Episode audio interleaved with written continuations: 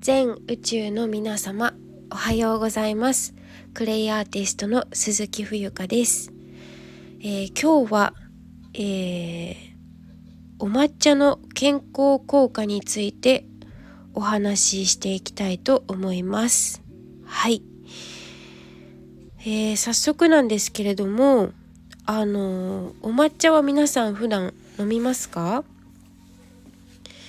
私はそうですね。普段というよりかはまあ普段朝毎朝飲むわけじゃなくてなんかちょっと気分が例えば落ち込んでいたりとかほっとしたい時とかそんな時にお抹茶を、えー、立てていただくということをしています。はい、でまあ私お稽古に今行っているので月に2あ4回か。月に4回行ってるんですね。でそこでお抹茶を何服かいただくという風になっています。はい。お抹茶がある生活とない生活ではかなり異なるのかなというふうに思っています。はい。であのお抹茶というのはですね、えー、お煎茶と違いましてあのこう葉っぱ丸ごと石臼で引いているんですね。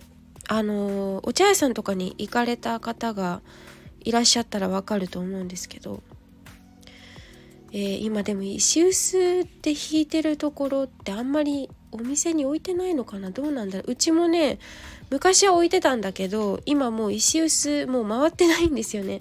機械そのものが動いてなくて。はい。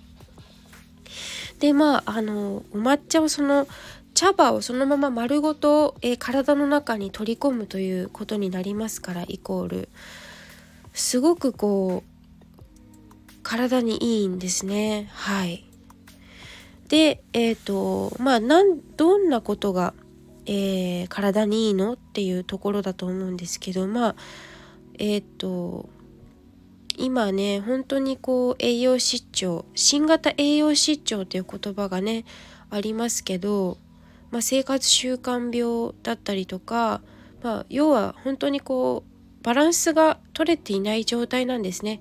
えお腹がいっぱいになったつもりで実は栄養が取れていないといった、えー、私たち現代人の特徴とも言えますね。はい。まあそんなこんな現代だからこそお抹茶をいただくという生活を取り入れてもらうといいのかななんて思います。はい。で、えっ、ー、と、抗酸化作用っていうのが期待できるカテキンですね。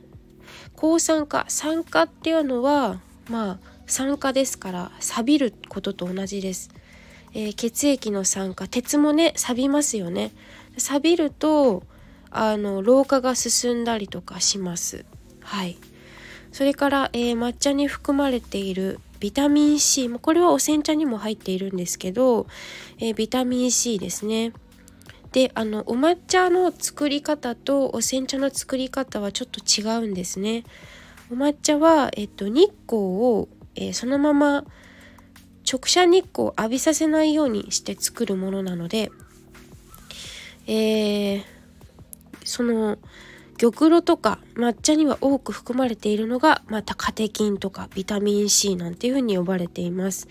であの特にリラックス効果が期待できるテアニンというのがあるんですけどこちらのテアニンというのも、えー、本当にこう何て言うのかな脳をリラックスさせる眠りにつきましょうとかそういうスイッチをこう入れるためのえ、ものでもあると言えますね。